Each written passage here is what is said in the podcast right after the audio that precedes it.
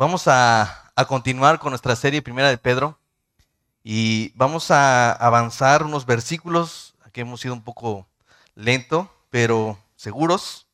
Y vamos a, estudiar ahora eh, desde el versículo 7 hasta el 11. Ese va a ser el tema eh, que vamos a, a poner el día de hoy. Y pues antes vamos a leer el texto y posteriormente vamos a leer. Dice, mas el fin de todas las cosas se acercan. Sea pues sobrios y velen en oración.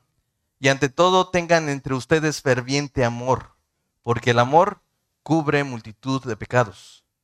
Hospédense los unos a los otros sin murmuraciones. Cada uno según el don que ha recibido, ministra a los otros como buenos administradores de la multiforme gracia de Dios. Si alguno hable, hable conforme a las palabras de Dios. Si alguno ministra, ministre conforme al poder que Dios da, para que en todo sea Dios glorificado por Jesucristo, a quien pertenece la gloria y el imperio por los siglos de los siglos. Amén. Padre bendito, venimos delante de ti reconociendo lo majestuoso, lo poderoso, lo impresionante que es tu ser, tu persona y tu carácter. Queremos hoy poner nuestras conciencias y nuestras almas delante de ti, Señor, para que tú hagas lo que tengas que hacer con tu palabra en medio de este tu pueblo, Señor. Ruego que me utilices y sea un instrumento eficaz para este día.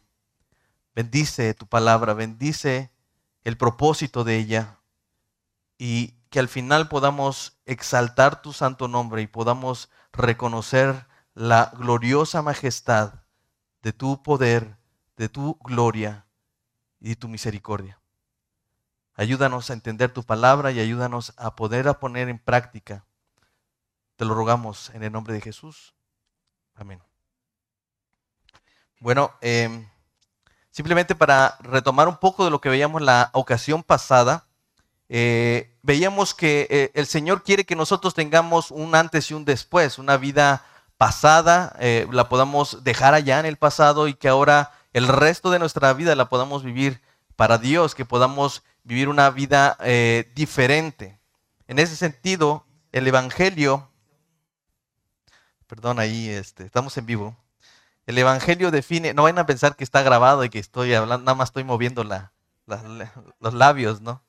Eh, en ese sentido, lo que veamos es que el Evangelio mucho define ese tiempo, define el tiempo que resta, el valor de mi tiempo, eh, lo define eh, eh, el Evangelio. Entonces, cuando vemos que Jesús muere en la cruz, cuando sus sufrimientos están allí, entonces vemos la razón por la cual deberíamos de vivir el resto de nuestras vidas. Él fue a la cruz para acabar con el dominio del pecado que había sobre nosotros, para no vivir el tiempo que resta en el pecado. Eso nos quedó muy claro. Ya no queremos vivir el tiempo que resta. Es una lucha en nuestra carne. Y por eso es un llamado a que nosotros vivamos esa buena batalla de que al final, cuando nosotros estemos en, el hecho de nuestra muerte, podamos decir a nuestros hijos, a nuestros seres queridos, he luchado la buena batalla.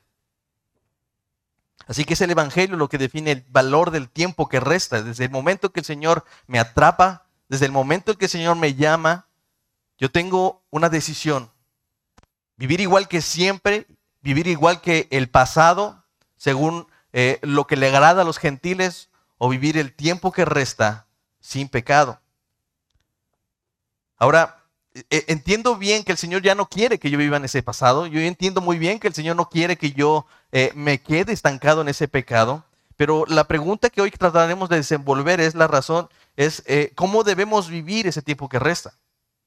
O sea, realmente ya sé que no debo pecar, que ya no debo de vivir en esas concupiscencias en las que andaba. Ahora, pero ahora cómo sí debería de vivir.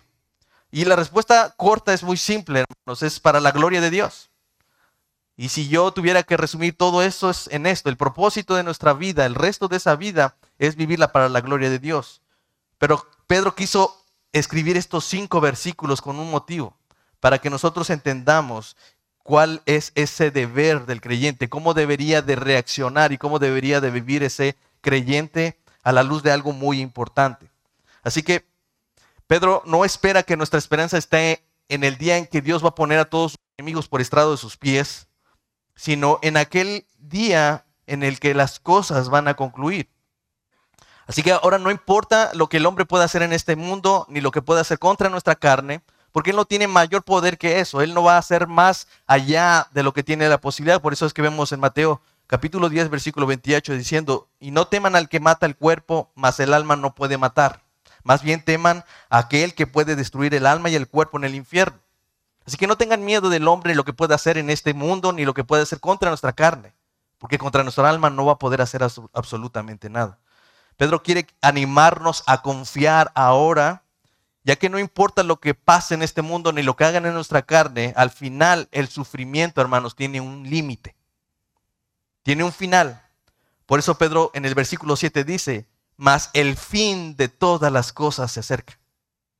Es decir, tengan en mente esto, esto no va a durar toda la vida. Todo lo que estás sufriendo, todo lo que estás pasando, esas penalidades, esas situaciones que no tienen una respuesta ahora para ti, dice el Señor, el fin se acerca.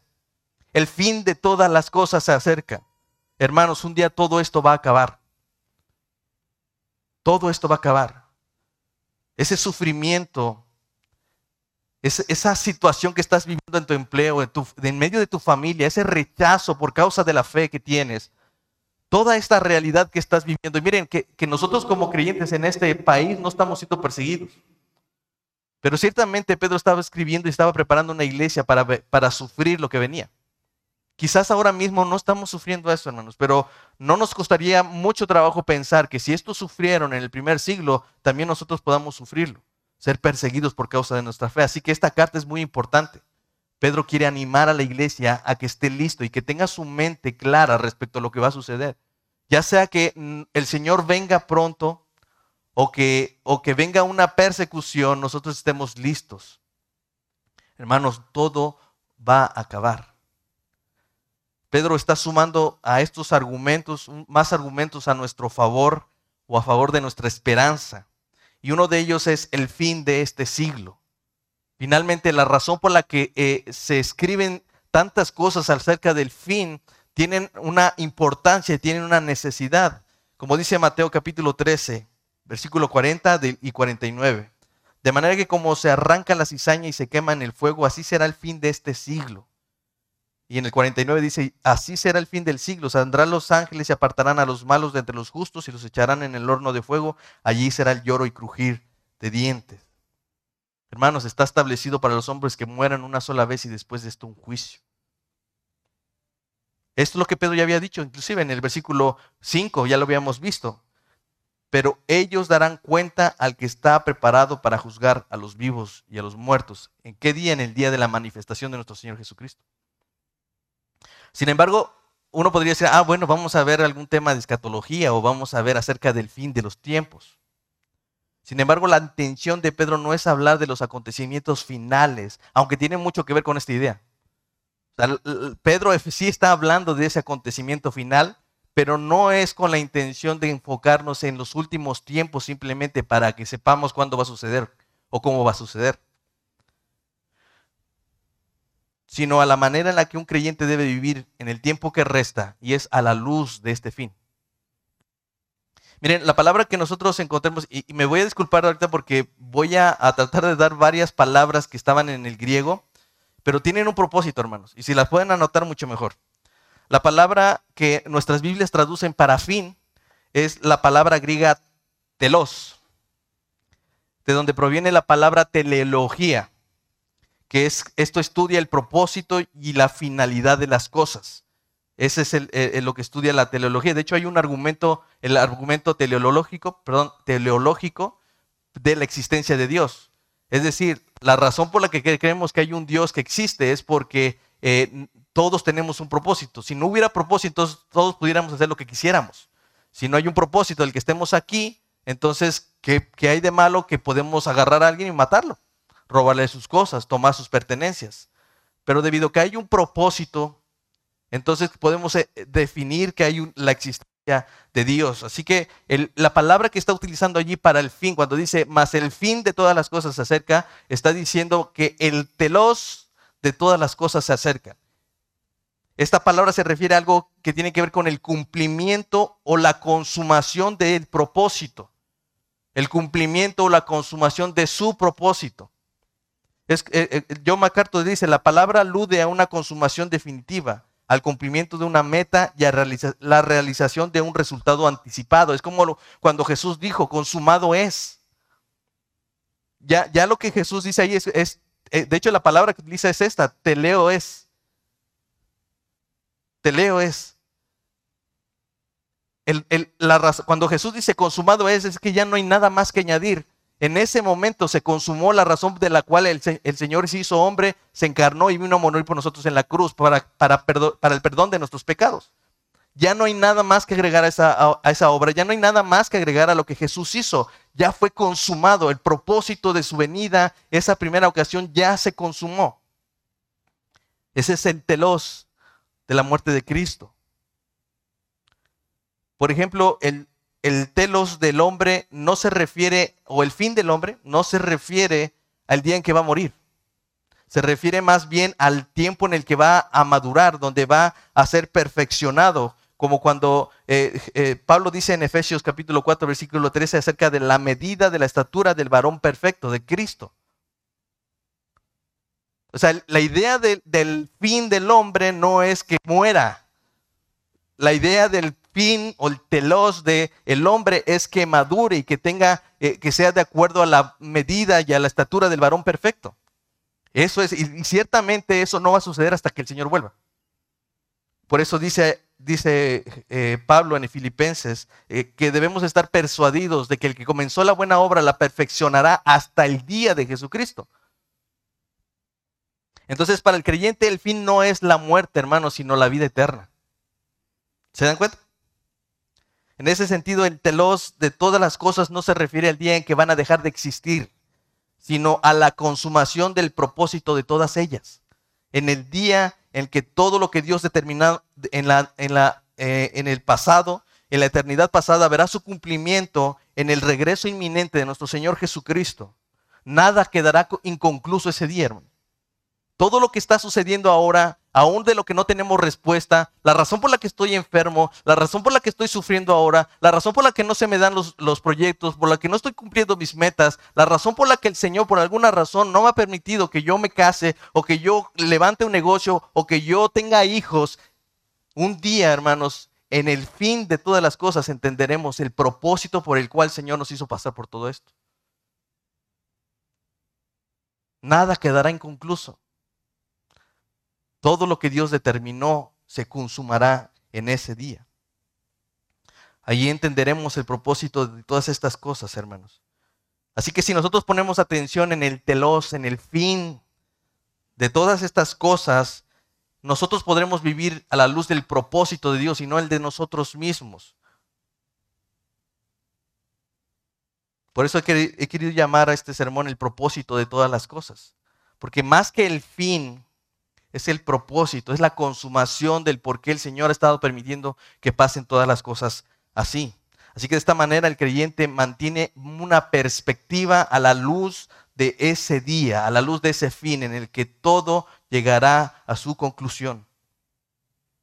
Ahora, ¿cuál debería ser la respuesta del creyente a la luz del hecho de que el fin se acerca, hermano?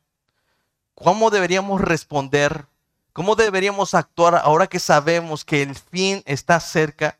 Bueno, Pedro dice que deberíamos ser sobrios, que deberíamos ser misericordiosos y que deberíamos ser hospedadores. Es decir, si tú estás viviendo a la luz de ese fin, tú deberías de actuar en, este, en estos tres sentidos. Ser sobrio, misericordioso y hospedador. Dice allí, sean pues sobrios y velen en oración. Debido a que el fin de todas las cosas se acerca, debemos mantenernos sobrios, hermano. Debemos mantener una, tener una mente despejada. Eso se refiere cuando dice sobrios. Que debemos ser de una mente prudente, mantener la, calma. Eso se refiere. ¿Sí? Dice 1 Pedro 1.13, por tanto ceñid sus lomos de vuestro entendimiento, sean sobrios y esperen por completo en la gracia que se les traerá cuando Jesucristo sea manifestado. Es decir, cuando nosotros entendemos que hay una realidad final, que ya que, hay algo, algo, que donde se va a consumar todas las cosas, el resto de nuestra vida debe estar, eh, eh, eh, debe manifestarse a la luz de esa realidad. Por ejemplo, ustedes ven a David cómo se comportó de manera sobria ante Saúl. Ustedes lo ven allí. David tuvo dos oportunidades de poder matar a Saúl. Dos oportunidades. Pero no lo hizo a pesar de que estaba siendo perseguido por Saúl.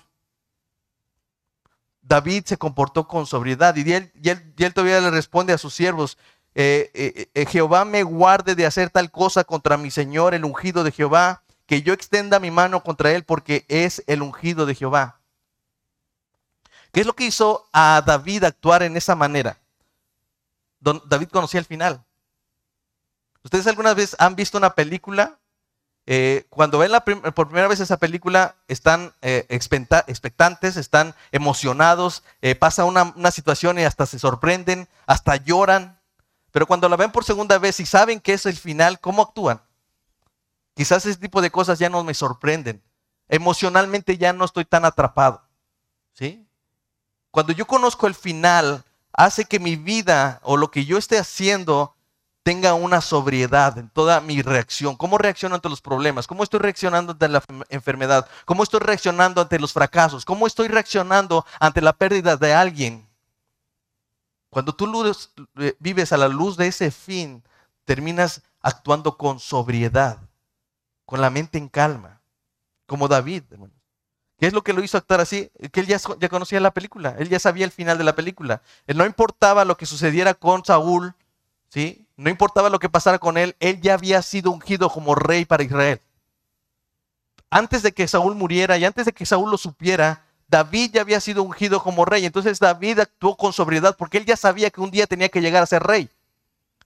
Saúl no le podía hacer daño porque Dios ya había determinado que David iba a ser rey sobre Israel. ¿Qué es lo que le hizo actuar con eso? Saber que al final de la película él iba a ser rey de Israel. Entonces, de esa manera no actuó de manera locamente, no actuó eh, este, eh, con esa intención de, porque él tenía toda la, la, posibilidad de defenderse. Él lo podía hacer, pero él estaba seguro, mira, no va a suceder nada y nunca me va a hacer nada Saúl, no sé qué va a pasar ni qué va a hacer Dios, pero lo que sí sé es que yo tengo que llegar a gobernar Israel. Así que yo no tengo que hacerme cargo de Saúl. Lejos esté de mí poner la mano contra el ungido de Jehová. Yo no lo voy a hacer. ¿Se dan cuenta? Actuó con sobriedad. Muchos de nosotros estamos actuando de todo menos sobriamente. Todos nosotros actuamos de una manera equivocada cuando vienen los problemas. ¿Qué es lo que sucede cuando viene un problema, hermano? Lo primero que hacemos es culpar a Dios. Lo primero que hacemos es ¿Y por qué me estás haciendo? No que eres tan Dios, sino porque no que tú eres el que me salva, no es, eres tú el Dios todopoderoso. ¿Y por qué no haces esto con mi familia? ¿Por qué no me salvas? ¿Por qué no me sanas? ¿Por qué no terminas esta angustia conmigo? Pero el llamado de Pedro hacia el creyente a la luz de este fin es que viva sobriamente. Hermanos, si les fuera revelado que el día de mañana Jesús viniera, ya con toda seguridad, Jesús viene mañana. ¿Harían eh, planes familiares para vacaciones el fin de semana? ¿Estarían empezando todos los planes para los negocios del siguiente año? Ese es el punto, hermano. Que nosotros sepamos que a la luz de este fin, nosotros deberíamos actuar de una forma correcta. Ahora, evidentemente nosotros no sabemos ni el día ni la hora. ¿Por qué? Porque eso no es lo importante. Lo importante es cómo voy a actuar a la luz de esa realidad. ¿Cómo debo de actuar yo, hermanos? Y esto, cada vez que la escritura mencione acerca del fin, nosotros no tendríamos que alarmarnos ni, sacarnos de onda y empezar a escondernos porque el Señor viene pronto y qué va a suceder conmigo. Y no te tienes que tronar los dedos ni saber qué es lo que va a suceder porque, tienes, porque no sabes qué va a pasar si el Señor viniera. Y es que si me va a llevar o no me va a llevar, me voy a quedar o qué va a pasar. El que sabe, no importa cuándo va, va a venir, lo importante es que sé que un día el Señor puede venir y yo tengo que estar preparado y toda mi vida, la que yo viva cada día, tiene que hacerla con sobriedad, con la mente en calma. Cada vez que vengan estos mensajes acerca de que el fin se acerca, no debemos de alocarnos ni debemos de conmocionarnos, al contrario, estas son como alarmas sísmicas. Estamos en el mes de septiembre y el día de mañana, de hecho, va a haber un, eh, simulacro nacional donde todos los eh, eh, trabajadores de gobierno vamos a participar en un simulacro de un sismo. ¿sí? Pero esto nos está preparando simplemente para que el día que suceda no, nos agarre eh, desprevenidos, nosotros sepamos cómo salir del edificio. Cada vez que nosotros veamos en la escritura que, que hablen acerca del fin, no es para que tú te enloquezcas, es para que seas sobrio y estés preparado para ese día. Así que la doctrina del regreso inminente de Cristo no debe convertir al cristiano en un fanático, sino, ni en un incrédulo, ni en un mal siervo. ¿Sí? Esa sobriedad tiene que ver con eso. Cuando se trata de los últimos tiempos, muchos cristianos terminan eh, siendo, eh, eh, siendo de todo menos de una mente despejada. Yo recuerdo hace muchos años cuando, cuando pasamos de 1999 al 2000, que se decía que ya no había numeración ni en, las gasolineras, ni los bancos, ya no había posibilidad de pasar al 2000, ni el 2001, o sea que ya no había cifras y que ese día, el 31 de diciembre del 2000, se iba a acabar el mundo. Y yo recuerdo que salió al otro día, el primero de, enero del, del 2000, salió las noticias que mucha gente se había ido a encerrar en una cueva. Y yo en ese momento yo no era creyente, simplemente se mencionaba acerca del fin del mundo. Y miren hermanos, muchas veces, cada vez que sucede algo, por ejemplo, ahorita acaba de morir la reina, ¿no? Y ya están pensando, lo primero que viene a sus mentes es, bueno, este, pensábamos que la reina era el anticristo o pensábamos que el papa era el anticristo y ahora no sabemos quién es el anticristo y empiezan a surgir estas ideas. En lugar de ser de una mente acalmada, hermanos, lo primero que viene es un fanatismo respecto a este tiempo, al fin de las, al fin de las cosas. Y pierden de vista por completo el propósito de ello. ¿Cuál es la razón por la que, por la, que la escritura una y otra vez menciona que el día está cerca? Note que el texto no dice, más el fin de las cosas se acercan, por tanto vayan y traten de indagar el día y la hora y traten de ver quién es el anticristo. No, no está diciendo eso, al contrario, lo que dice, el, el, día, el fin de las cosas se acerca, por tanto velen, y, este, sean sobrios y velen en oración. El resultado de saber que el día se acerca es que nosotros tendremos que estar esperando, preparados en oración. Miren, cómo dice Mateo 24, 42. Velen pues porque no saben a qué hora ha de venir vuestro Señor. Marcos 13, 33. Miren, velen y oren porque no saben cuándo será el tiempo.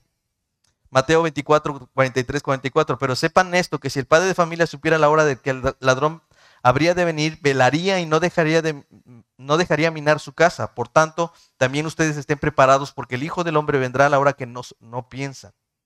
Y en Apocalipsis 16, 15 dice, aquí yo vengo como ladrón, bienaventurado el que vela y guarda sus ropas para que no ande desnudo y vea su vergüenza. ¿Qué debemos orar, hermano? ¿Qué deberíamos orar? Deberíamos orar por el Evangelio, para que el Evangelio sea predicado. Deberíamos orar para que más personas procedan al arrepentimiento. Deberíamos de estar orando porque nosotros seamos una iglesia de esperanza, una iglesia que entiende su propósito, que no, sea, no se enloquece, sino que es sobrio, una iglesia sobria. Por eso deberíamos estar orando que estemos viviendo a la luz de esa esperanza.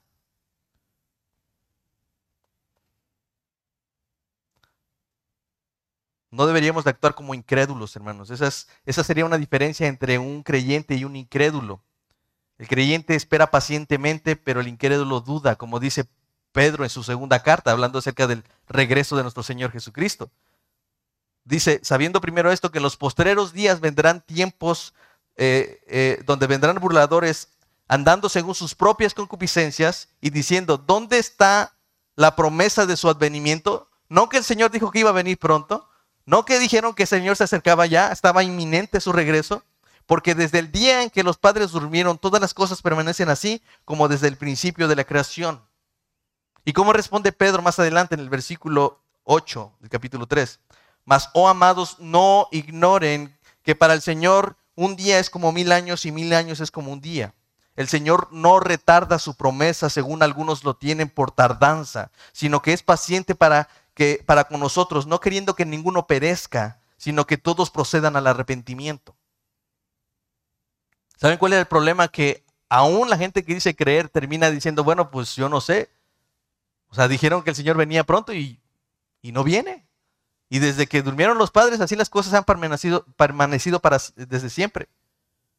Pero Pedro da su respuesta y dicen, no ignoren esto, que para el Señor un día es como mil años y mil años como un día. Y no está hablando ahí del milenio, está diciendo simplemente que el Señor es atemporal, Él no está sujeto al espacio y tiempo. O sea, para lo que nosotros ha sido ya dos mil años desde que el Señor este, vino, para Dios esto es como dos días apenas. El Señor no está eh, eh, eh, siendo sujetado hacia el tiempo como nosotros. Nosotros sí estamos sujetos a ese tiempo. Entonces Él dice, no es eso, hermanos, sino que dice ahí que Él es paciente. En eso se muestra la paciencia de Dios. Pedro no está hablando de, de que Dios haya, haya hecho una promesa falsa. Al contrario, Él dice, Él quiere que mucha gente proceda al arrepentimiento. Y miren, hermanos, Piensen en esto, ya han pasado más de dos mil años. Y desde la perspectiva de Dios esto parece no ser mucho tiempo, pero para nosotros sí. Pero piensen en esto, hermanos. Cuando Pedro escribió su carta, esta segunda carta, no había pasado en el primer, siglo.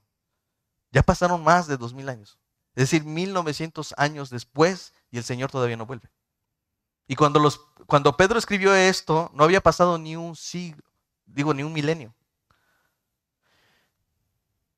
Pero piensen en esto, ¿qué hubiera pasado si Cristo hubiera venido en el primer siglo? ¿Qué hubiera pasado? Nosotros no seríamos contados como esos salvos. Muchos de nosotros no estaríamos hablando de la paciencia de Dios y la misericordia de Dios. ¿Por qué? Porque el Señor hubiera vuelto al primer siglo. Ustedes imaginan si Dios, esto, esto para los incrédulos es tardanza, pero para el creyente es paciencia. El incrédulo ve tardanza, pero el, pero el creyente ve la paciencia de Dios. Hermanos, debemos alegrarnos y gozarnos porque el Señor ha tenido paciencia de tal manera que han pasado más de 1900 años desde que Pedro escribió su carta. ¿Para qué? Para que tú y yo pudiéramos ser salvos también. Para que personas como tú y yo pudiéramos proceder al arrepentimiento. Así que Dios no ha retardado su propósito, sino que lo ha hecho con un propósito. El telos de esa, de esa tardanza que ven algunos es paciencia. El propósito de que Dios retarde su promesa, si así lo quiere ver la gente, es que quiere ser paciente para con todos, para que todos procedan al arrepentimiento. Ahora ya no piensen en ustedes, hermanos, piensen en sus familias. Piensen en sus seres queridos que todavía no han aceptado al Señor, que todavía no han creído en el Evangelio. Por amor de ellos no quisieran que el Señor todavía no volviera por amor de ellos, no quisieran que el Señor todavía tardara un poco más. Por amor de sus propios hijos, no quisieran que el Señor todavía tardara un poco más. Así que lo que el incrédulo ve es tardanza, pero el creyente ve paciencia, fe misericordia, ve amor de Dios por sus, por sus escogidos. Como dice Mateo 24, 14, y será predicado este evangelio del reino en todo el mundo para testimonio de todas las naciones, y entonces vendrá el telos, vendrá el fin en la consumación del propósito del por qué el Señor está tardando tanto en venir. Esa es la razón, porque un día el Señor cuando vuelva será el fin, ya no habrá más lugar para alguien más. Pero otra cosa es que también una persona sobria no debe de comportarse como un siervo malvado, como un siervo malo. Ustedes recuerdan aquel momento en el que Jesús habla acerca de, estos siervos, ¿no? Dice Lucas capítulo 12, versículo 42, y dijo el Señor, ¿quién es el mayordomo fiel y prudente en el cual el Señor pondrá sobre su casa para que a tiempo le dé su ración? Bienaventurado aquel siervo al cual cuando su sueño venga le haya haciendo así. En verdad les digo que le pondrá sobre todos sus bienes. Mas si aquel siervo dijera en su corazón, mi Señor tarda en venir, y comenzando a golpear a los criados y a las criadas y a comer y a beber y a embriagarse, vendrá el Señor de aquel siervo el día en que éste no espera y la hora que no sabe y lo castigará duramente y le pondrá con los infieles. Debemos ser sobrios, hermanos, y esperar y velar. Porque el Señor dice que Él no retarda su promesa y el que piensa que lo retarda, Él dice, el Señor tarda en venir, entonces mi comportamiento de que tengo todavía tiempo. Es más, esto puede ser la idea de todos los jóvenes el día de hoy. Yo soy muy joven, yo apenas soy un adolescente, tengo mucho que vivir tengo mucho que tratar, ¿sí?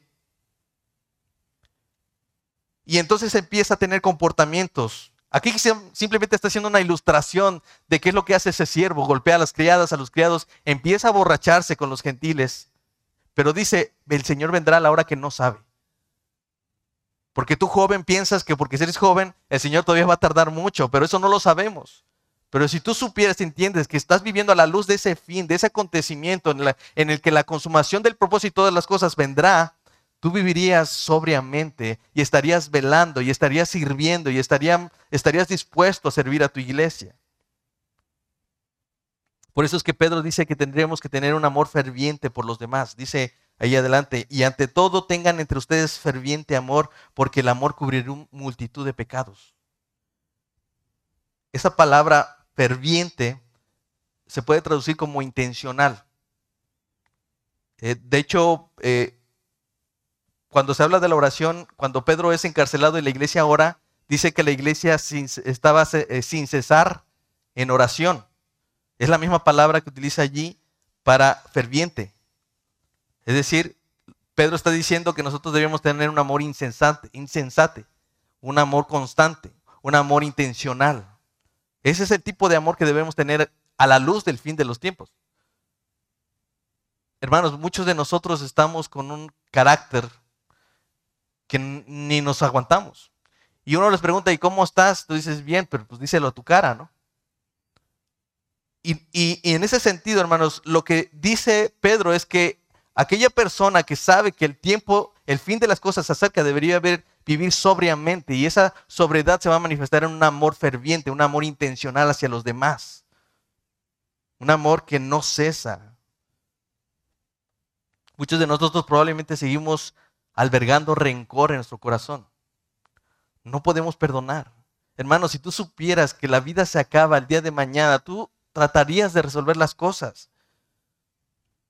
No estarías perdiendo el tiempo, tratarías de arreglar las cosas. Y miren, hay momentos, hay, ah, cuando es posible arreglar las, cosas, eso es bueno, pero hay tiempos, hay posibilidades de que no se, logre. A veces no puedes hacerlo, simplemente eh, eh, tu agresor no puede evitar la cárcel. Simplemente el divorcio no se puede evitar. Simplemente el dejar de ver a tus hijos no lo vas a poder evitar por causa de tu, de tu error y tu pecado. Lo cierto es que sí tienes la posibilidad, siempre tendrás la posibilidad de perdonar. Por eso es que Pedro dice, en estos tiempos finales tú no deberías de albergar orgullo, tú no deberías albergar odio ni rencor contra aquellos que te hicieron daño. Porque a la luz de ese fin, cuando todo se consume, tú debes de entender que no, es, no, no tienes tiempo para eso. Así que tienes que tener un amor que sea suficientemente fuerte como para perdonar. Lo suficientemente fuerte como para ser intencional en ese perdón dice allí para cubrir multitud de pecados. Y yo estoy seguro que esto es lo que Pedro pensaba cuando le dijo al Señor Jesús, Señor, ¿hasta cuántas veces debo perdonar a mis, a, mis ofensar, a, mis, a mis hermanos? ¿Hasta cuántas veces perdonaré a mi hermano que pegue contra mí? ¿Y qué le dijo Jesús? Bueno, Pedro todavía le dice hasta siete veces y estaba siendo muy benevolente Pedro, ¿eh? O sea, Pedro no estaba diciendo así como que queriendo, él estaba viéndose muy dadivoso, diciendo, yo creo que con siete será suficiente. ¿Cómo ves, Jesús? Y Jesús le dice, hasta 70 veces siete. Tienes que tener un amor que sea suficiente para cubrir multitud de pecados. Y, no significa que tú tengas que llevar la cuenta, bueno, a, este, a Ricardo ya, ya lleva 70, ¿eh? Pero es por siete. Ah, bueno, pues lo multiplicamos y... Pero ya lleva 70, ¿eh? No, hermano, lo que estoy diciendo es que en, que tu amor y tu perdón sea para multitud de pecados. Entonces yo creo que Pedro en ese momento estaba pensando en la realidad de lo que Jesús le había respondido hasta 70 veces 7, es decir, muchas veces, las suficientes. Y para eso necesitamos un amor ferviente, un amor intencional que desea perdonar. De otra forma nosotros no perdonaremos ni podremos cubrir esa multitud de pecados.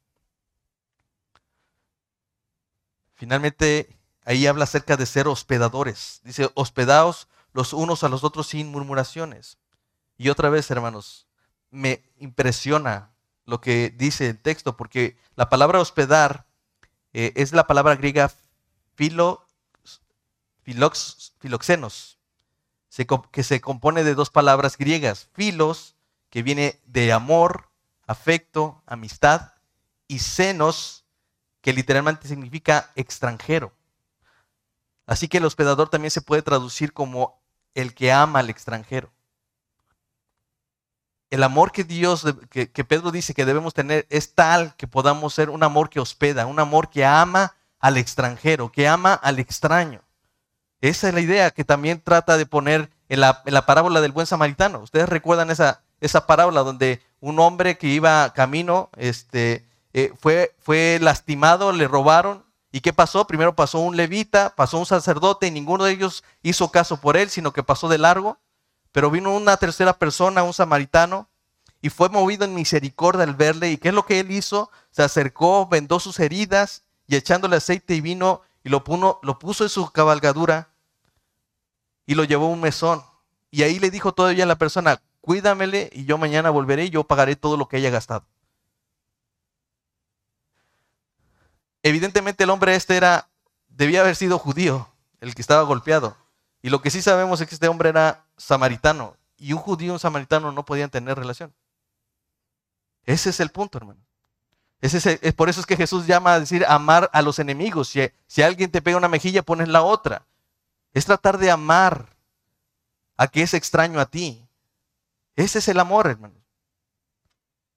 El ser hospedador a veces puede decir, bueno, pues entra a mi casa a, a comer este, unos taquitos o algo así. No sé, no, cuando Pedro está hablando de hospedarse, está pensando en amar intencionalmente a un extraño. Porque muchos de nosotros lo que hacemos es invitar a casa a que, que nos cae bien. Invitamos a casa a aquel que nos agrada, aquella persona que, con el que nos vamos a divertir y con el que no vamos a tener un día tedioso. Pero lo que está diciendo aquí con hospedarse es que debes de amar al extraño, al que, te, al que no conoces, al que no estás sintiendo ahora nada por él. Quieres amar. Miren, hermanos, es, es difícil de repente perdonar a una persona si tú no lo conoces. ¿Por qué razón tú puedes perdonar a tus hijos? ¿Por qué razón puedes perdonar a tu esposo y a tu esposa? Porque has tenido un trato con él. Lo conoces, tiene un rostro aquella persona que te ofendió. Tiene una vida, tiene algo que te liga a ti. ¿Te has visto por qué de repente te es muy fácil decir, tener comentarios hacia alguien, hacia una persona que es extraña y, a esta persona no le pasas ni una sola, o sea, no, no le permites ni un pequeño error? ¿Y sabes por qué? Porque no lo conoces. A veces se trata de poner una postura como iglesia y decir, ¿qué vamos a hacer cuando el pastor peque? ¿Qué vamos a hacer cuando el hermano peque? No, tú debes decir, ¿qué va a pasar cuando mi hijo peque? ¿Qué va a pasar cuando fulanito peque? Porque no es simplemente ir y, poner la ley encima de él, sino tratar de amarle. Pero eso no va a suceder si nosotros no somos hospedadores, si nosotros no recibimos a nuestros hermanos. Cuando alguien te ofenda, te va a ser muy fácil alejarlo de ti porque tú no lo conoces, porque tú no has tratado con él, porque tú no le has recibido.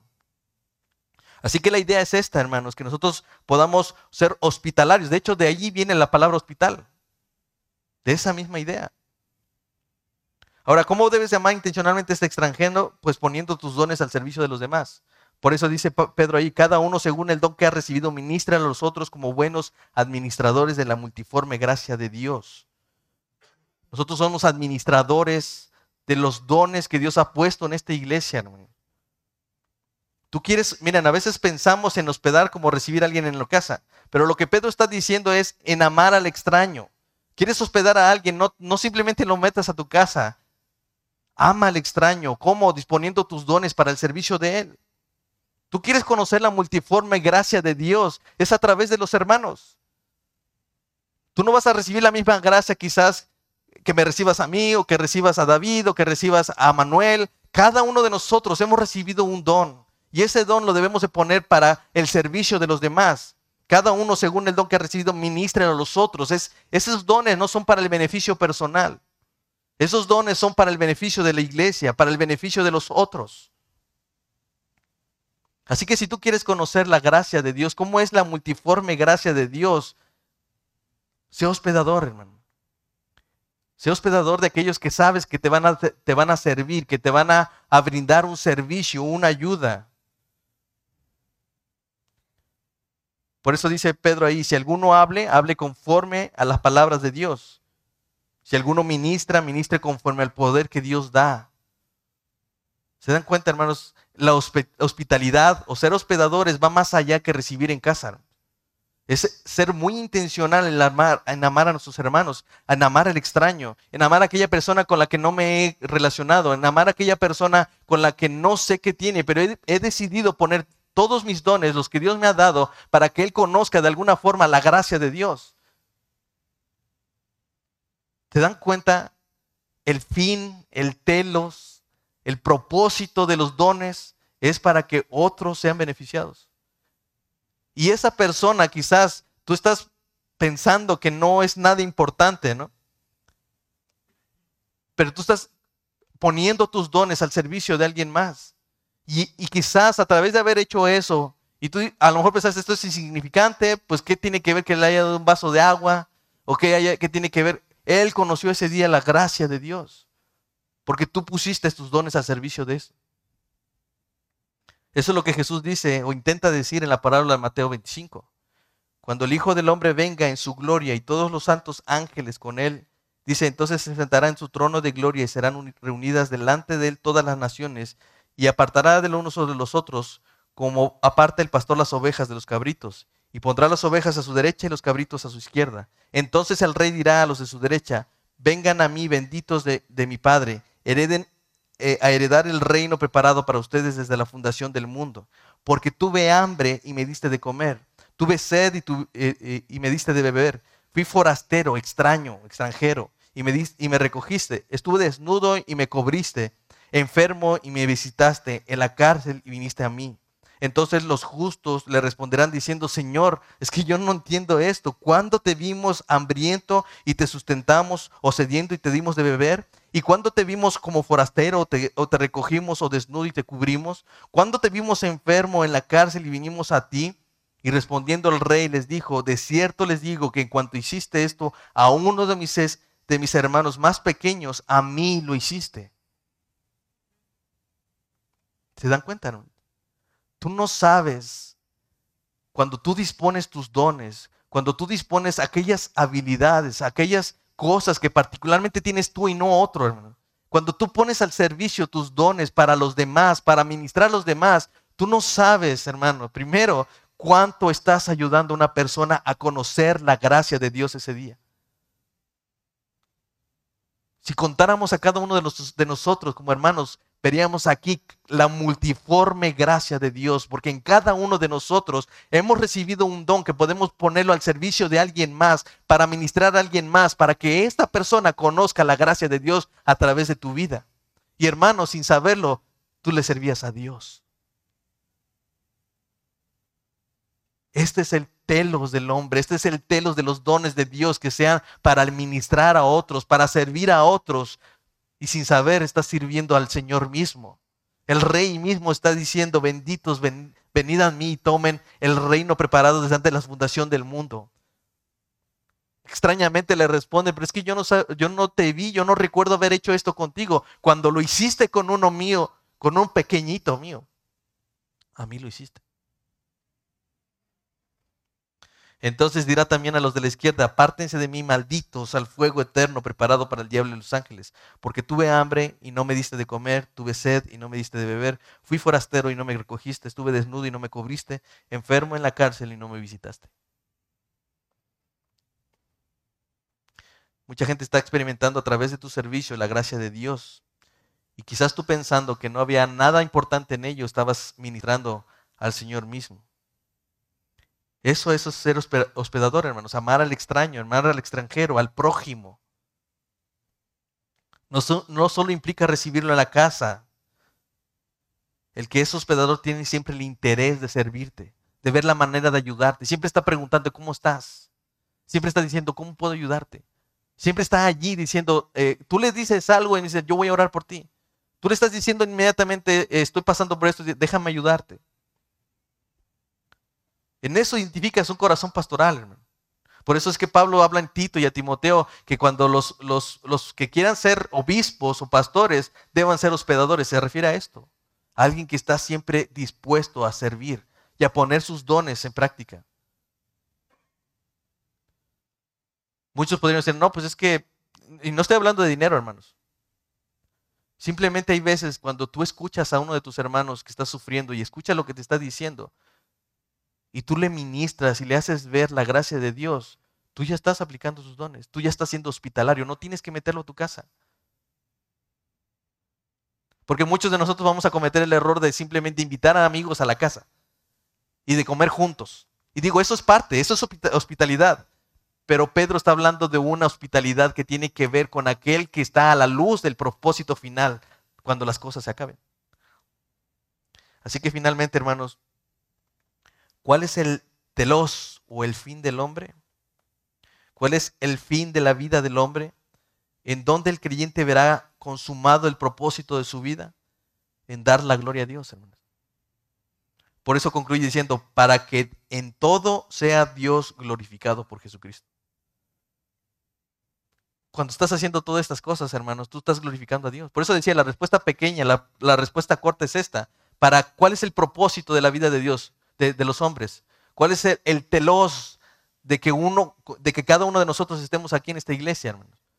El propósito es vivir para la gloria de Dios. Vivir para la gloria de Dios. Baste ya el tiempo pasado de haber hecho lo que agrada a los gentiles. Ahora, ¿cómo debo vivir esa nueva vida para la gloria de Dios? como dice Pablo en Romanos, porque ninguno de nosotros vive para sí y ninguno muere para sí, pues si vivimos para el Señor vivimos y si morimos para el Señor morimos. Así pues, sea que vivamos o muramos, el Señor del Señor somos. No importa lo que esté pasando y lo que estemos haciendo. Si nosotros pensamos que estamos aquí con un propósito y es para vivir para la gloria de Dios, entonces yo voy a vivir en estos propósitos, en estas ideas. Ya sea que estoy al borde de la muerte, yo puedo decir, para el Señor muero. Y ya sea que el Señor me haya permitido tener vida para el Señor vivo. Hermanos, a veces, evidentemente nosotros debemos anhelar que el fin esté pronto, que llegue, pero no por las razones equivocadas. No es, no es el sufrimiento en sí lo que nos debe de hacer anhelar ese lugar. No, debe ser el, el sufrimiento, el fracaso o las situaciones que estamos viviendo, el deseo de que el Señor ya vuelva. Debemos pensar como Pablo cuando decía en Filipenses, porque para mí el vivir es Cristo y el morir es ganancia, mas si el vivir en la carne resulta para mí en beneficio de la obra, no sé entonces qué escoger, porque en ambas pues, cosas estoy puesto en estrecho, teniendo el deseo de partir y estar con Cristo, lo cual es muchísimo mejor, pero quedar en la carne es, me es más necesario por causa de ustedes. ¿Se dan cuenta? Pablo está diciendo, miren, la realidad es que yo deseo que el fin ya venga. Y yo quisiera ya estar en la presencia del Señor. Pero hay una sola razón por la que no quisiera yo irme. Y es por causa de ustedes. Hermanos, que cuando ustedes deseen quedarse en este mundo, no sea por las pasiones de este mundo, no sea es que este año me caso, es que este año concluyo mi universidad, es que este año apenas estoy haciendo mis proyectos, mi empresa apenas la abrí. Y por esa razón, Señor, todavía no vuelva. Sé paciente, Señor. No, hermanos, que la única razón por la que tú dices, Señor, todavía no vuelvas, o la razón por la que tú quieras estar aquí sea para servir a los otros. Pablo decía, la única razón por la cual yo me veo en este mundo es por causa de ustedes. La única razón por la cual yo, yo podría escoger quedarme aquí, teniendo la oportunidad de partir hacia Cristo, lo cual es mucho mejor. Pero dice, yo no sé qué escoger. Porque lo primero me es de beneficio, pero lo segundo es por causa de la obra. Hermanos, el llamado es que nosotros podamos servir para la gloria de Dios. Y eso tiene que ver con una vida sobria, una vida donde nuestro amor sea intencional para perdonar multitud de pecados. Pero ese amor intencional no va a surgir de la nada, eso va a resultar de un amor hacia un extraño, de un amor intencional, de un amor que, que hospeda, de un amor que está dispuesto a poner sus dones para el servicio de los demás. De eso se trata, hermano a fin de que cuando ustedes digan, yo ya no puedo hacer nada más, Señor, ven por mí porque yo ya no tengo más que ofrecer a la iglesia. Que esa sea la única razón por la que deseas quedarte en este mundo, hermanos. Que sea para servir a los demás y no a ti mismo. Finalmente, esto debería terminar en una doxología, que es lo que, lo que hace Pedro en este, en este punto. Él dice, hablando de Jesucristo, al que pertenece la gloria el imperio por los siglos de los siglos. Amén.